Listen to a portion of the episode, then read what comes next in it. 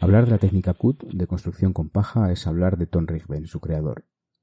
A sus 47 años, Tom, un enérgico holandés nacido en La Haya en 1946, descubre la construcción con paja y tierra.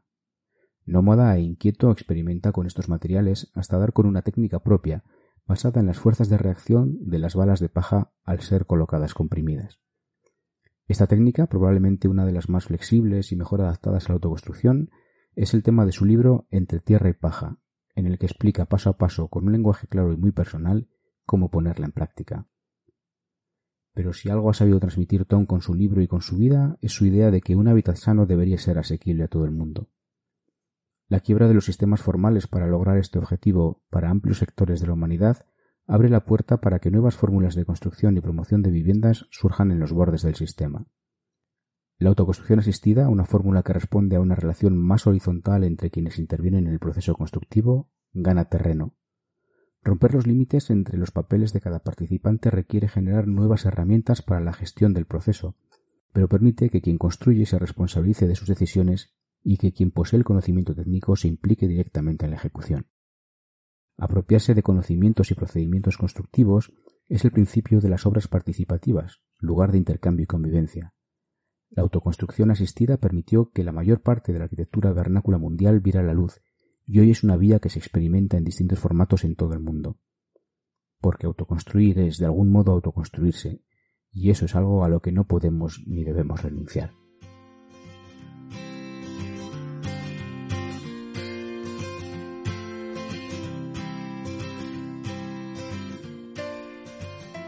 Hola, esto es Radio BF, la radio de Bioconstrucción Futura, un podcast en el que te acercaremos noticias, personajes, libros e historias inspiradoras y su contribución al diseño y la construcción saludable. En los micrófonos nos acompañan Igma Pacheco y Andrés Martínez, fundadores de Bioconstrucción Futura.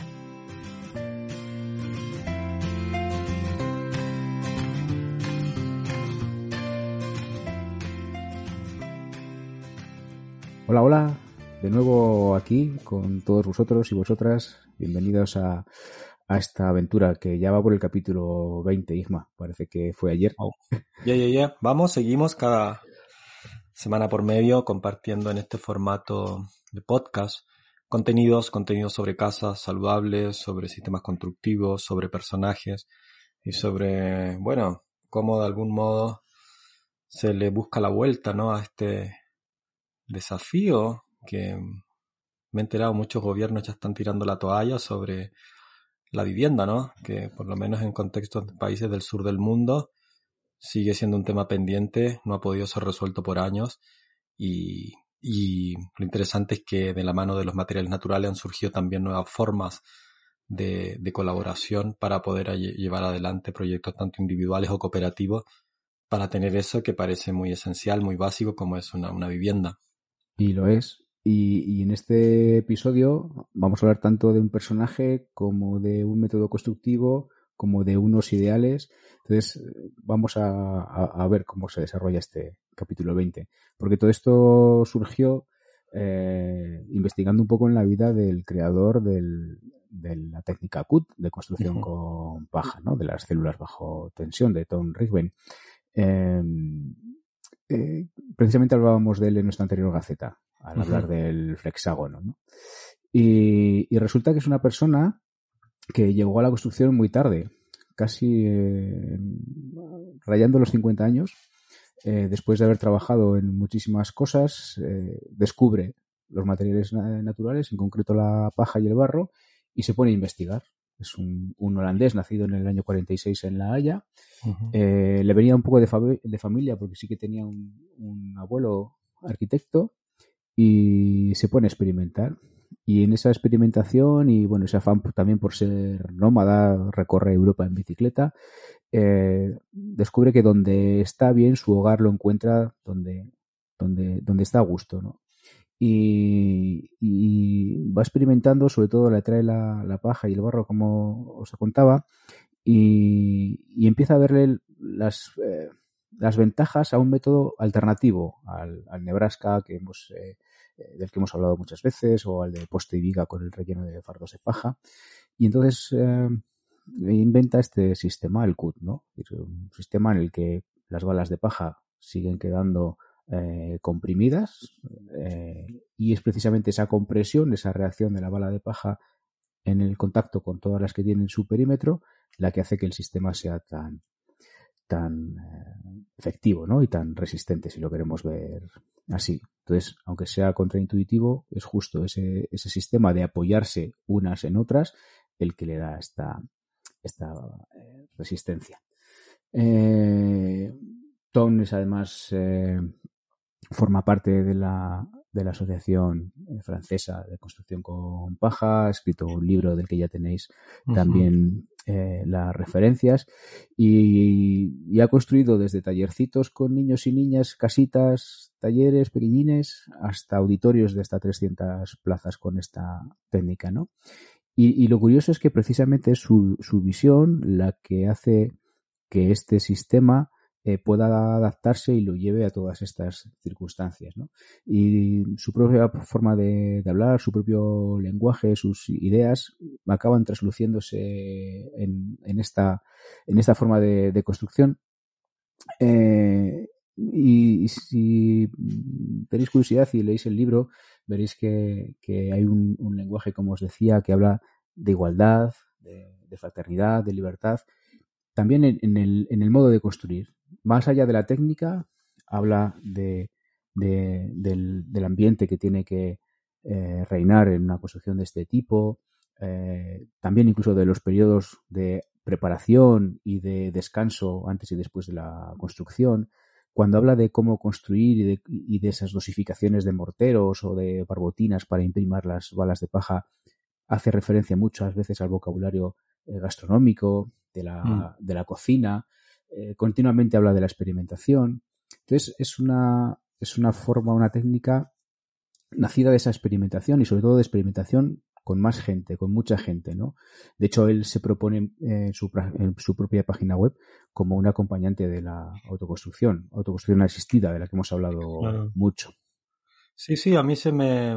Cuando uno conoce un poco el trabajo de Tom, se me viene a la cabeza también Nader Khalili, del cual hablamos también, que yo creo que responde a un tipo de personaje, ¿no? Un tipo de persona en este ámbito, el ámbito de la construcción, ¿no? Que primero tienen una... los mueve algo, los mueve algo así como interior por, por buscar, eh, un poco inconformistas, pero un poco también muy atentos al, al, contexto social, ¿no? Eh, independiente, ¿no? De que por un lado Tom es más bien de los países europeos, en un contexto un poco favorable respecto a otros, pero tienen una noción o una conciencia de que el acceso a una vivienda es un tema global crítico. O sea, hay, hay gran parte de la población que no puede acceder a las viviendas. Y paradójicamente, desde los programas de gobierno, desde los propios procesos de autoconstrucción de los últimos años, eh, cuando se accede de manera muy informal a tu propia casa, muchas veces es una casa de muy mala calidad. Es una casa bastante precaria, ¿no? Desde el punto de vista del diseño, de los materiales, del confort térmico, acústico, etcétera. Entonces, hay una crisis que no, que es, que yo creo que personajes como Tom la, ven, o sea, se dan cuenta de que la falta de vivienda, pero también entienden de que mm, porque el otro día yo leí algo bastante triste, pero con bastante claridad, que era de cómo eh, algunas autoridades del gobierno mexicano definitivamente ya decían que no iban a poder lograr satisfacer el déficit de vivienda social que tienen. O sea, con los pies en la tierra, ¿no? Más allá de lo que cualquier político o cualquier gobierno desee, que no lo van a poder lograr porque no, no, no encuentran los mecanismos, no tienen los dineros, la población es muchísima. Eh, y ante este panorama, yo creo que lo que hace Tom, lo que, lo que hizo Nader Khalili también es decir, bueno, vamos a, vamos a crear algo, ¿no? Y parte por un proceso también, por una búsqueda interior, pero también por el desarrollo de un sistema constructivo, de un método de trabajo que está muy pensado para lo que es la autoconstrucción. Que la autoconstrucción yo creo que tiene muchas, hemos, hemos hablado de la autoconstrucción, ¿no? Se han escrito muchos libros, ¿no? La autoconstrucción siempre ha estado asociada, lo mencionaba la otra vez creo que en un capítulo, a, pobreza, periferias urbanas sobre todo. Pero no hay que olvidar que la autoconstrucción em, tiene, una, tiene una trayectoria súper importante también en la historia de las sociedades. O sea, en los últimos años se asocia periferia urbana, pobreza urbana, ¿no? A este, a este inmigrante que llega a la ciudad en busca de trabajo y termina en los bordes, autoconstruyéndose con lo que puede o con lo que tiene, ¿no? Y, en un contexto de pobreza. Em, pero la autoconstrucción, y sin ir más lejos, nuestros abuelos quizás, eh, ha sido parte de, la, de, de, gran, de, los procesos de grandes ciudades y de grandes, de grandes eh, sociedades, ¿no? El hecho de poder construirse tu, propia casa no es sinónimo ni de pobreza ni de nada, solamente es, es, responder a una necesidad, ¿no? Hoy en día con las normativas y con los nuevos modelos económicos, en unos contextos parece casi imposible que una persona se construya él mismo su casa, ella misma su casa, pero aún así eh, se sigue haciendo y se va a seguir haciendo. Y yo creo que poner en valor la autoconstrucción pasa por personas como Tom Driver, como Nader Khalili, de hacer las cosas bien, ¿no? Porque si vas a hacer algo, vamos a hacerlo bien.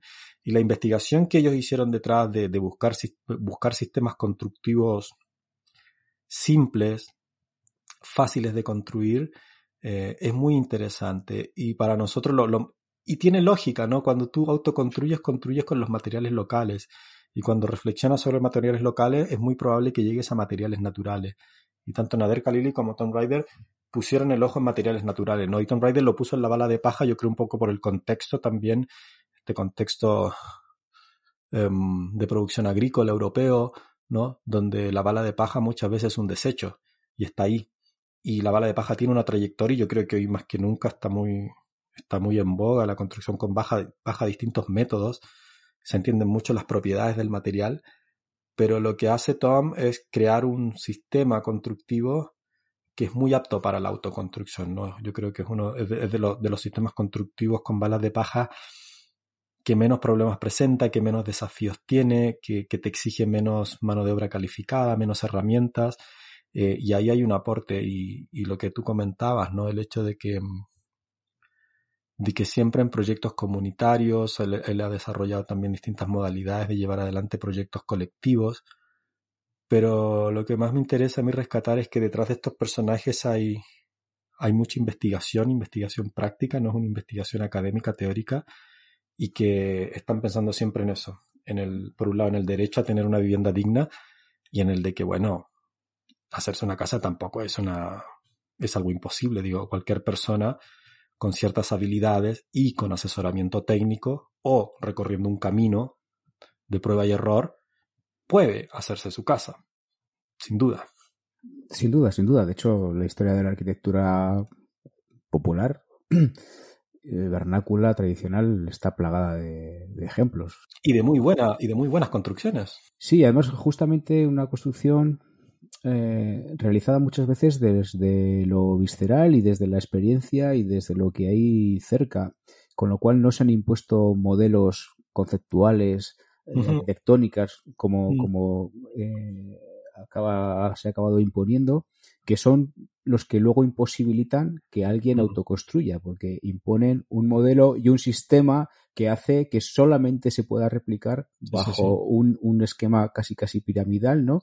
De, de, mando. Probablemente ha sido la misma arquitectura la que boicoteó los procesos autoconstructivos de calidad que la sociedad venía desarrollando culturalmente, porque notemos que el arquitecto originalmente no diseñaba casas. el arquitecto era el arquitecto de palacios, el arquitecto planificador, el arquitecto de, iglesias, de monumentos, ¿no? Esta cosa chica, incipiente, que se llamaba casa, refugio, la hacía la gente.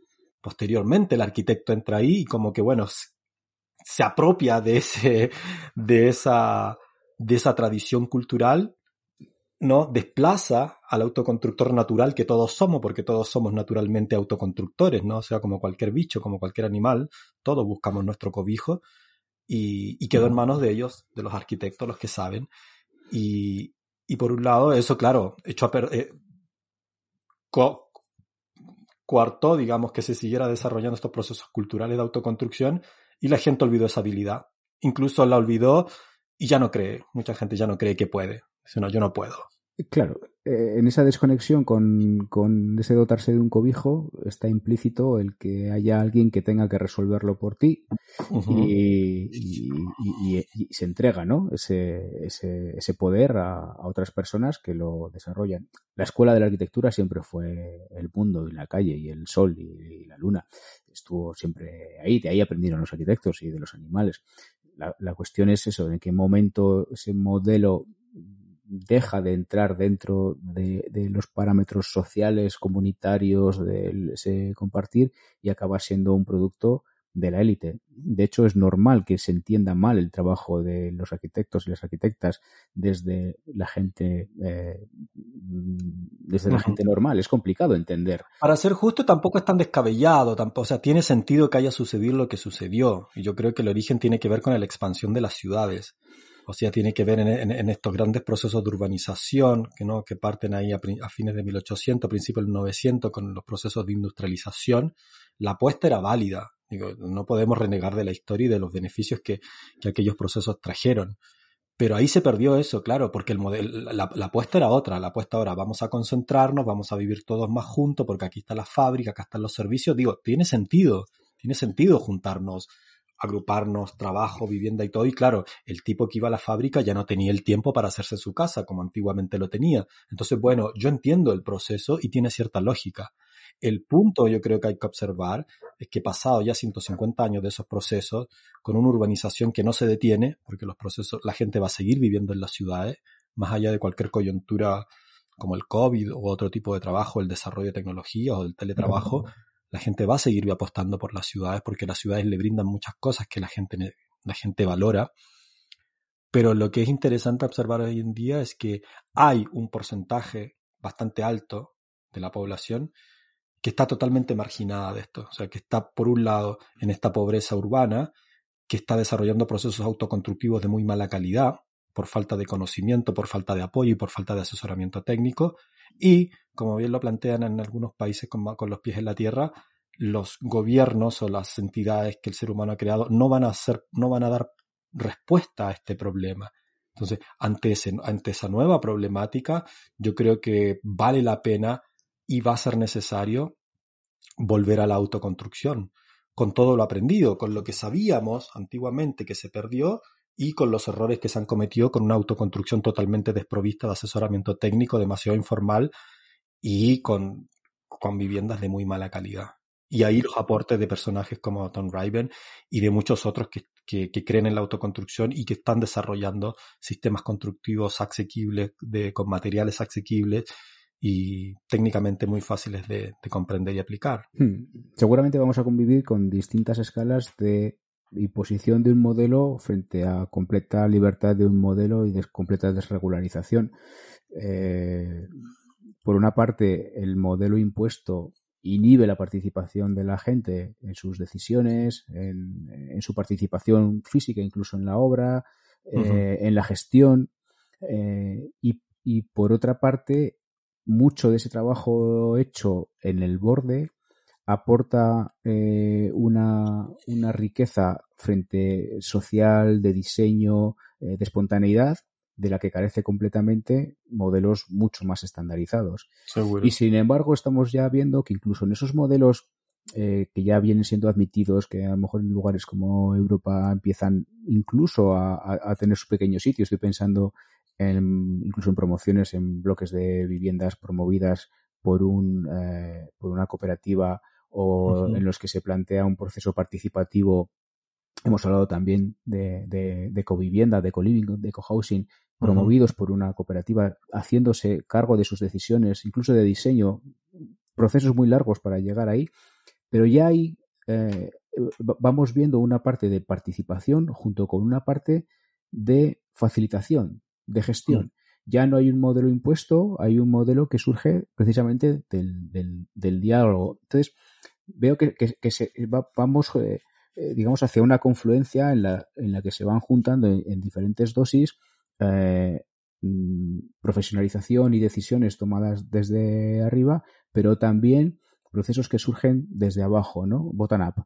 que, facilitan precisamente eso. Entonces, en el, en el modelo de, de, Tom está claro que es un pequeño modelo, es decir, no, no, no, hoy por hoy no es un modelo quizás válido para hacer una promoción de viviendas en bloque en el centro de una gran ciudad, pero se da la confluencia de un profesional que desarrolla un sistema muy experimentado, son muchas décadas mm, perfeccionando cada modelo. De hecho, hay un modelo auténtico ¿no? del, del CUT y, y, han salido eh, varias eh, variantes. Luego cada maestrillo tiene su librillo, como decimos aquí en, España. Eh, y, y, también va, va a permitir que un profesional se haga cargo, gestione, facilite pero haya un grupo de, de, personas. De hecho, hay modelos que responden precisamente a, a esto, ¿no? Alguien que sabe, acompaña realmente, corrige, enseña, eh, en un ambiente completamente distinto al, al, impuesto desde, desde arriba, por decirlo de alguna forma, en el que se ve la, la riqueza de compartir, de aprender, de tener la oportunidad de, que ese acto de construir ya no solamente sea meramente técnico, sino, también, sino que también entra en lo, en lo emocional, en, la, en, otro tipo de, experiencias, ¿no? Y todos conocemos todas eh, testimonios de gente que ha participado en obras participativas, valga la redundancia, y al final la técnica es importante, pero la experiencia también. Mm. Y en esta experiencia, en este compartir, hay una, una parte que yo sí recuperaría de, de las, eh, de las prácticas más personales, más, más, eh, más es casi de supervivencia, en las que hay una parte de una implicación y un resultado también estético como muy determinado, ¿no? La estética de la autoconstrucción muchas veces Es, es, muy, muy específica y surge curiosamente ahí, en esos modelos eh, menos reglados frente a los modelos más estandarizados que generalmente tienden a, a, ser eh, visualmente mucho menos significativas, mucho menos. Eh, mm. ahí, hay, hay un, un, modelo, eh, surgirá con diferentes variantes a lo largo y ancho de todo el mundo, pero yo creo que no es casualidad que surja así, porque los ingredientes de, que se ponen en marcha en un proceso de construcción, de, de, de vivir, de tener un cobijo, de dotarse de un cobijo, necesariamente acaba tocando todas las teclas, ¿no? Incluso mm. si en el, en el último reducto de, de decisión personal sobre cómo vivir, eh, acabamos yendo todo el mundo a la misma gran superficie a comprar ese detalle para personalizar como otros 50 millones de personas personalizar o eso creemos nuestra nuestra vivienda, nuestro espacio personal. Sí, los ejemplos yo creo que están, yo creo que van a ser cada vez hay más, yo creo que sobre todo en los países del sur eh, la gente se está dando cuenta que, que, ese es el modelo, o sea, modelos mucho más horizontales, modelos cooperativos o, incluso modelos a nivel, a una escala muy pequeña como la escala familiar, digo, la autoconstrucción familiar. Lo que yo creo que sí es importante y que lo, lo, han puesto de manifiesto Tom, Nader y varios otros personajes y arquitectos o bioconstructores que han tomado este camino, es lo importante de la técnica, ¿no? Y yo creo que también ahí hay que llamar la atención porque toda la autoconstrucción del siglo pasado, que fue la autoconstrucción periurbana, la autoconstrucción de pobreza, eh, es muy precaria desde el punto de vista técnico. fijas? Por un lado, por la propia ignorancia y desconocimiento del autoconstructor, y por, el desconocimiento y, el darle la espalda de parte de las autoridades, porque las autoridades nunca se han implicado y pocas veces se implican. Yo, no, yo también tengo mis dudas si realmente se quieren implicar en llevar adelante procesos de este tipo hemos hablado de lo que fue la Bienal de Venecia el 2016, hacer mucho con poco, decir, han habido experiencia en Venezuela, por ejemplo, hubo muchas experiencias donde el gobierno de algún modo apoyaba, apoyaba estos procesos de autoconstrucción barrial, ¿no? Para, para rescatar sobre todo proyectos de carácter social, urbanos, canchas de, de fútbol, proyectos colaborativos. En Chile también hay unas. Eh, las cooperativas en Uruguay son muy conocidas, tienen mucha fuerza, mucha, mucha trayectoria. Pero yo pondría el ojo en eso, en la parte técnica de la autoconstrucción, eh, porque vuelvo al punto, eh, esa autoconstrucción periurbana de pobreza eh, era de muy mala calidad técnica, fundamentalmente porque el autoconstructor no se formaba, no sabía y hacía lo que podía solo con lo que tenía y sin asesoramiento técnico. Y por otro lado no había, no había ningún apoyo. Yo creo que lo que ha hecho un poco Gernot Minke, Nader Khalili, un poco Tom Riven, articular eso. Y eso también es interesante porque aquí el arquitecto, el bioconstructor, el técnico, pasa a tener un rol más como de acompañante, de guía, de planificador, de gestor. Es un tipo que articula las fuerzas que están operando en estos procesos. Con mucho menos ego, sin este afán eh, tan superficial de algunos arquitectos de querer poner su sello personal en sus obras, que es una cosa totalmente egocéntrica, entendible, pero egocéntrica. Eh, aquí el técnico es más bien un facilitador, es un tipo que facilita procesos, pero que entiende muy bien su rol, que sabe que tiene que haber un traspaso técnico eh, al autoconstructor. Y por otro lado, precisamos que el autoconstructor tenga también esa humildad de decir, no sé, tengo el coraje y tengo la fe de que lo voy a poder hacer, lo cual es valiosísimo, pero sé que no sé. Entonces necesito apoyo técnico. Me dejo guiar técnicamente por los que saben. Y ahí yo creo que está, la, un poco el secreto de lo que puedo hacer. Creo que lo que más falta ahora, porque estos técnicos cada vez hay más, hemos visto, hemos visto en los congresos, en nuestras charlas, que cada vez hay más técnicos que optan por esta modalidad de trabajo, que se ponen más bien como un guía, como un coordinador, como un facilitador de procesos. Y yo creo que lo que está faltando, y creo que cada vez hay más autoconstructores y gente joven que entiende que tiene que dejarse ayudar. Y lo que nos falta ahora, yo creo, y lo que nos va a seguir faltando por muchos más años, es que eh, a nivel institucional empieza a haber apoyo a estos procesos.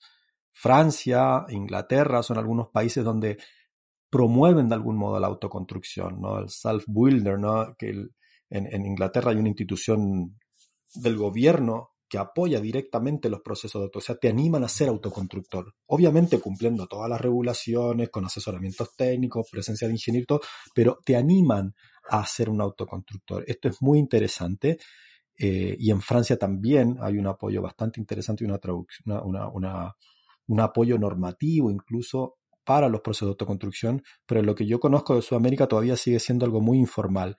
Y esa parte yo creo que es la que más va a haber que trabajar y la que falta, ¿no? De que los gobiernos, los gobiernos locales, municipales, nacionales, vayan apoyando con distintas herramientas los procesos de autoconstrucción, ¿no?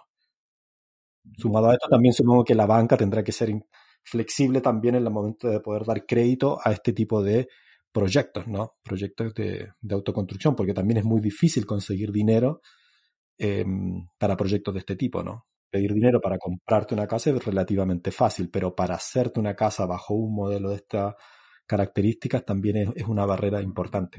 Claro, sí. Por una parte veía muy interesante lo que dices del, del, del trasvase de, de, capacidades y de mm. conocimientos y de decisiones, ¿no? Por una parte veo que hay un, un perfil técnico que, que ya se mancha en las obras, que también es capaz mm. de manualmente implicarse en la construcción, con lo cual empieza a hablar un lenguaje común con la gente que pone las manos en la, en la masa y a la que le faltan quizás rudimentos técnicos, pero también hay un autoconstructor, una autoconstructora que están dispuestos a tomar decisiones y apostar por sus propias decisiones y arriesgar y entender qué es lo que le pasa, ¿no? Es decir, hay un acercamiento entre, entre los dos papeles que, que rompe con, con esa eh, frontera tan, tan estanca entre quien quiere construirse una casa y quien le dice cómo tiene que ser esa casa.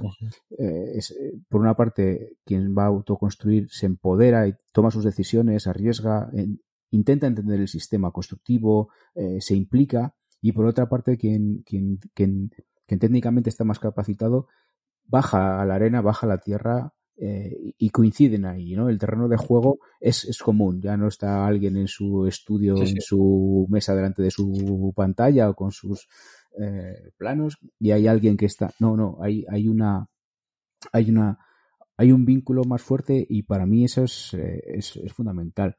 Creo que esa realidad es la que al final acaba transformando también o tiene el poder de transformar en cierto grado el apoyo, no sé si apoyo explícito o al menos la, la, el, eh, el, cierto relax normativo ¿no? que, permita también estas eh, otras estrategias, como tú decías, en el caso de, de Inglaterra o de, o de Francia, que, eh, que, facilita procesos a nivel burocrático, de forma que sea muy mucho más sencillo ¿no? para alguien. En Francia, por ejemplo, eh, construir una vivienda en tu propia parcela, ni siquiera hace falta un arquitecto que, haga un, un, plano, no pero claro, hay una mano de obra muy cualificada, muy formada, que es capaz de responsabilizarse de mm. esos diseños y de...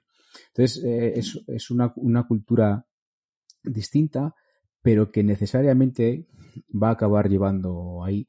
Y eh, me da un poco de coraje que efectivamente hay una construcción de una calidad muy débil, porque se hayan perdido esos, esos rudimentos mínimos, eso ya se perdió, ¿no? Yo creo que se perdió nuestros abuelos probablemente, nosotros ya somos un poco grandes, nuestros abuelos quizás fue la última generación que incluso no todos participaron de aquella casa familiar. Es muy probable. es algo que ya se perdió, tanto nuestra generación como la que viene no, no lo saben, digo, es algo que incluso, y es interesante lo que sucede, porque el, poder de la ignorancia, o sea, la ignorancia siempre limita, la ignorancia es una barrera muy fuerte.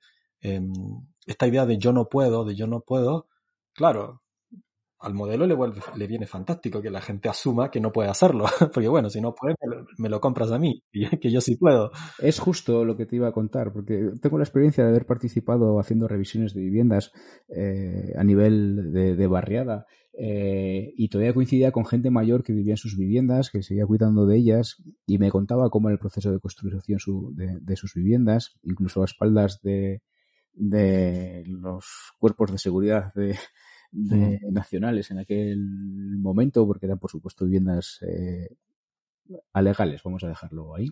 Pero los recursos constructivos hoy son estudiados. Al final, el recurso a, una, a una bóveda ejecutada por alguien que, que intenta ganarse la vida de, ni, ni siquiera con un, un, albañil profesional. Y al final el recurso es la cerámica, la bóveda, el trabajo por compresión de, de, todos los elementos, eh, prácticamente ausencia de acero por necesidad, pero, pero también, y al final da una nobleza en, la, en, las, en las ejecuciones y en las resoluciones dignas de admiración.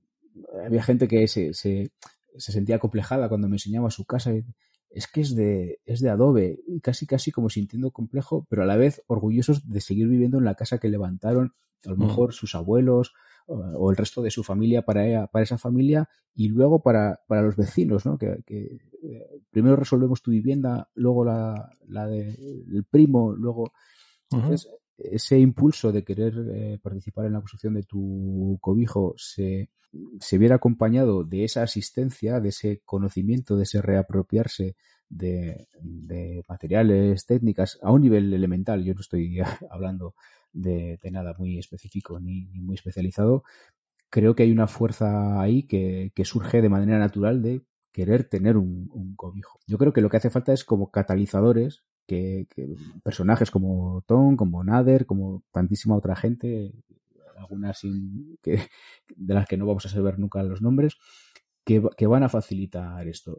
Y, y, en ese trabajo creo que, eh, dar modelos concretos, ¿no? como en este caso la técnica CUT en general o el, o el flexágono de, Tom, hace que, se, que sea fácil visualizar que, que se, se puede, ¿no?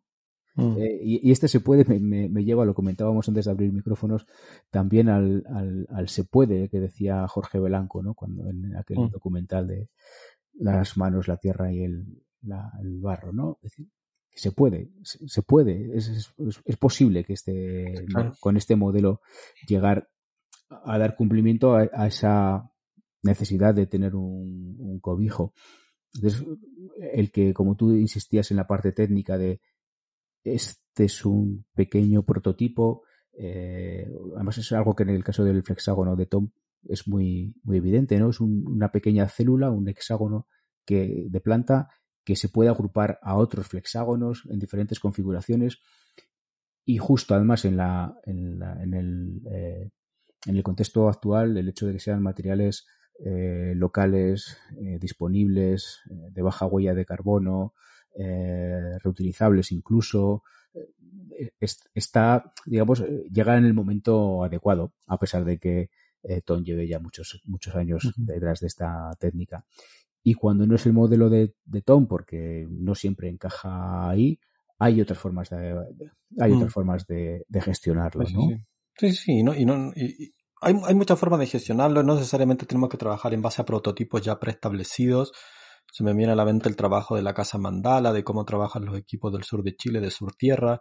Digo, hay, hay un montón de gente anónima, técnicos, arquitectos, bioconstructores que están promoviendo estos, este tipo de trabajo, ¿no? Cuando hacen estos talleres comunitarios en obra, cuando el, también aparece un, un, propietario mucho más involucrado, también gente joven, sobre todo, que quiere ser partícipe de su casa, que lo ve como un proyecto vital y participa.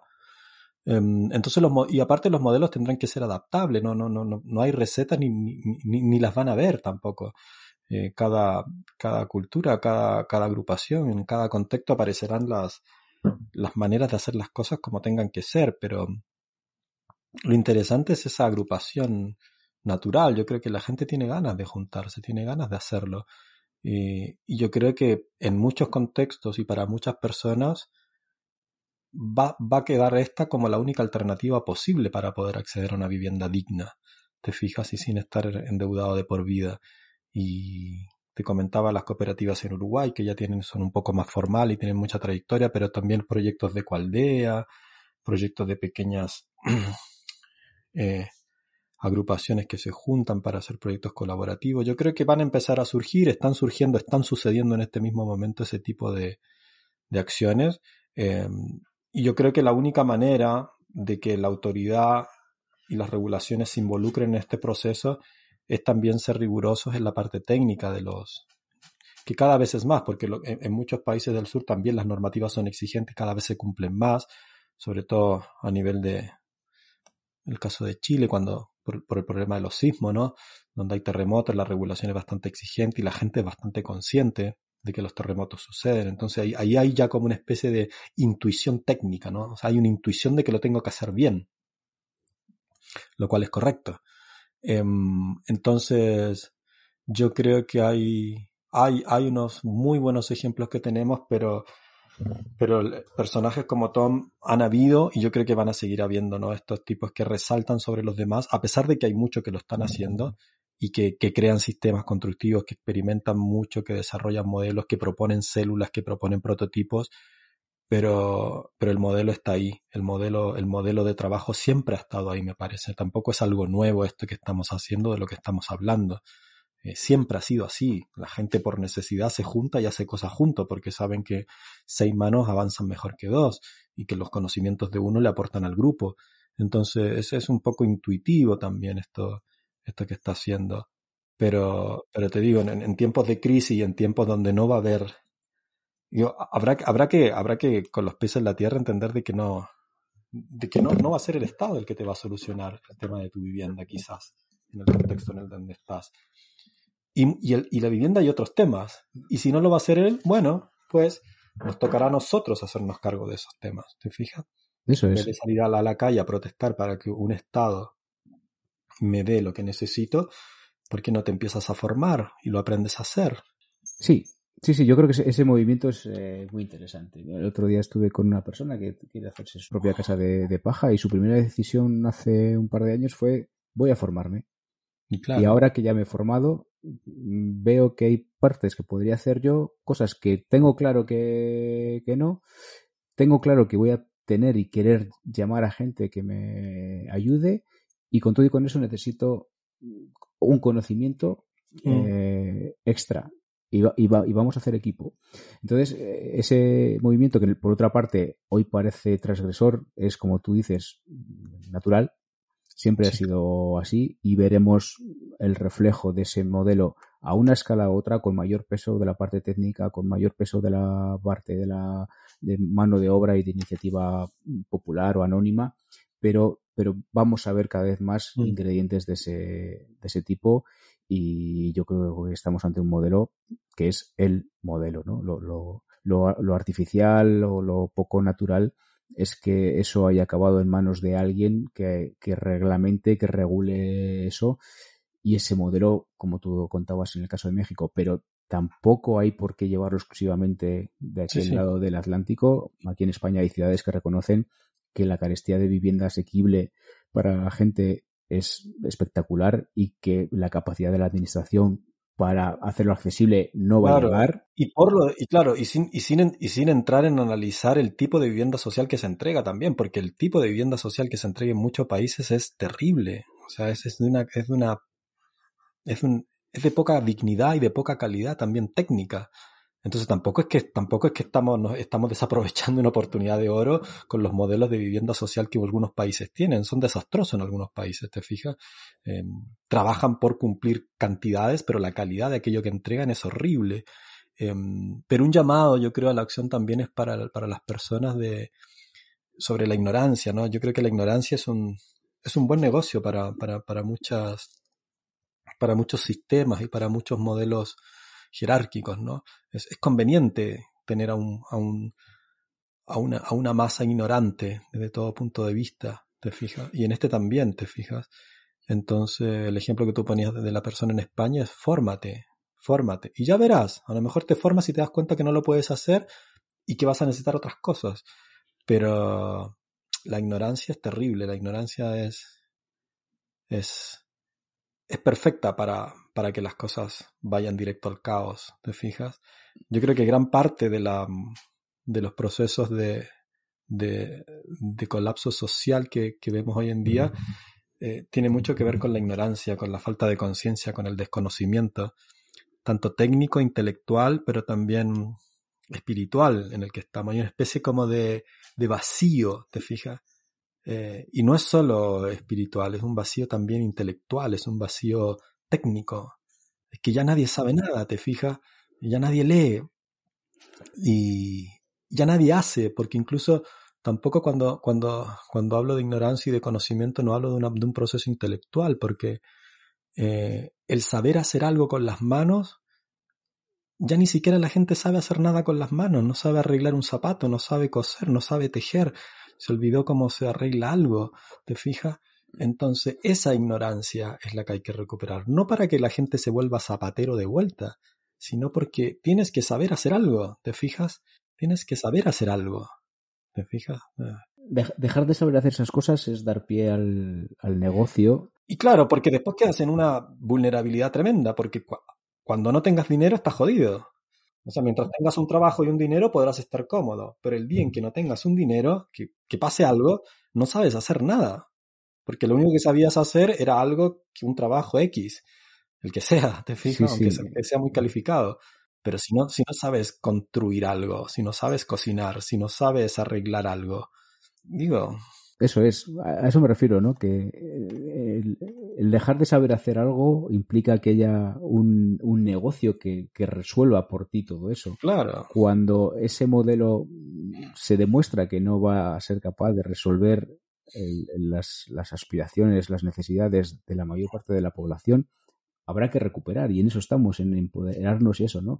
Decía Bill Mollison, hablando de permacultura, que la agricultura eh, había sido, pasó a ser un negocio porque se trataba de, de producir dinero, no alimento, ¿no?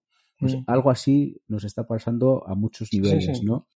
Claro, y un poco ahí tú ves la tecnología de la entretención, ¿no? La tecnología de la entretención no es más que eso, digo, tener al tipo adormecido, tener al público viendo una pantalla, digo.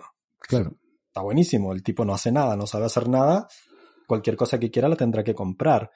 Entonces, ¿cómo lo entretengo? Bueno, vamos a entretenerlo, vamos a darle cosas para que el tipo esté ocupado y no, no, no, no, no se cultive claro. con todo lo que implica el cultivarse.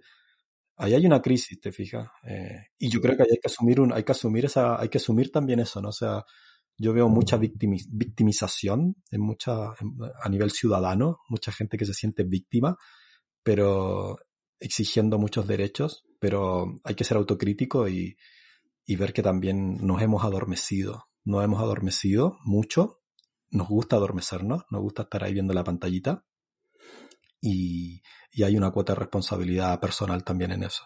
Justo, de, de responsabilidad y de, y de hacer, y de querer hacer, y de hacerse responsable de lo que, de lo que nos toca hacer. Eh, la vida cómoda tiene un precio muy, muy alto, sí, o, sí, la, sí. o, lo que ahora consideramos una vida cómoda. Lo que ahora consideran. Eh, sí, sí, pero hay que, hay que saber hacer cosas. Hay que irse a acampar, hay que saber, hay que saber acampar y sobrevivir ahí con lo mínimo por, de última, como ejercicio, un par de semanas al año, pero Eso hay es. que saber hacer cosas. Sí, sí. No se puede no saber hacer nada. Eso es, es una tristeza tremenda no saber hacer nada. O, que no, o, o, lo peor de todo, que no te guste hacer nada. Eso me parece lo más triste, ¿no? que lo puedes ver en algunos jóvenes, más allá de que la juventud sea una etapa a lo mejor un poco eh, de no querer, pero no querer hacer nada, eso es muy raro. Claro, de hecho es muy impropio del ser humano. Mm. Eh, leía estos días algunos estudios en los que decía, un autor decía, decir, no, no, en realidad nuestros cerebros no están preparados para ver objetos, están preparados para ver oportunidades de actuar Mm. y de conectarnos con el, con el mundo, ¿no?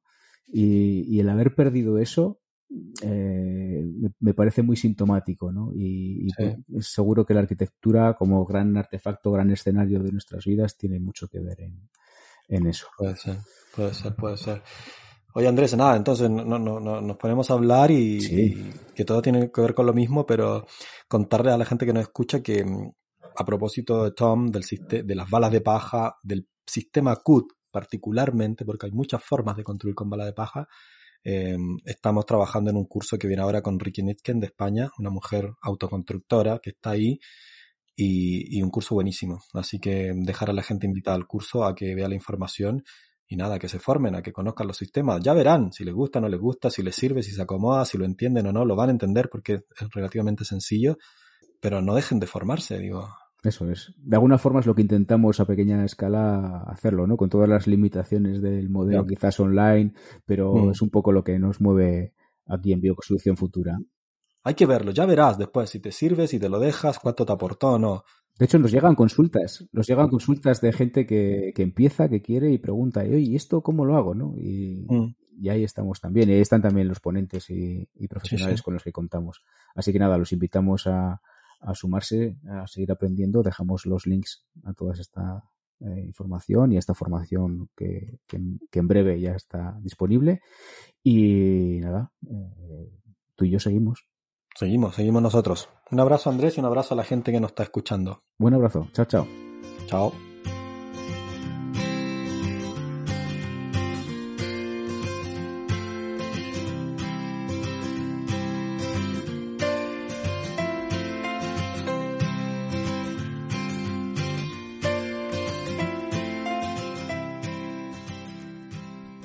Gracias por escuchar Radio BF.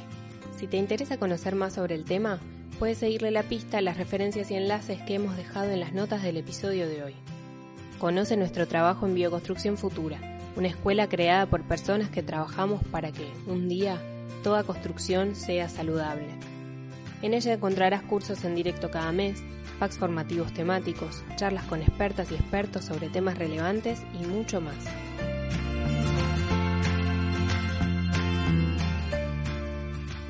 Te invitamos a compartir este podcast en tus redes sociales o enviársela a tus contactos, amigas y amigos, y así hacer crecer la comunidad de habla hispana que apuesta cada día más por vivir en casas sanas y eficientes.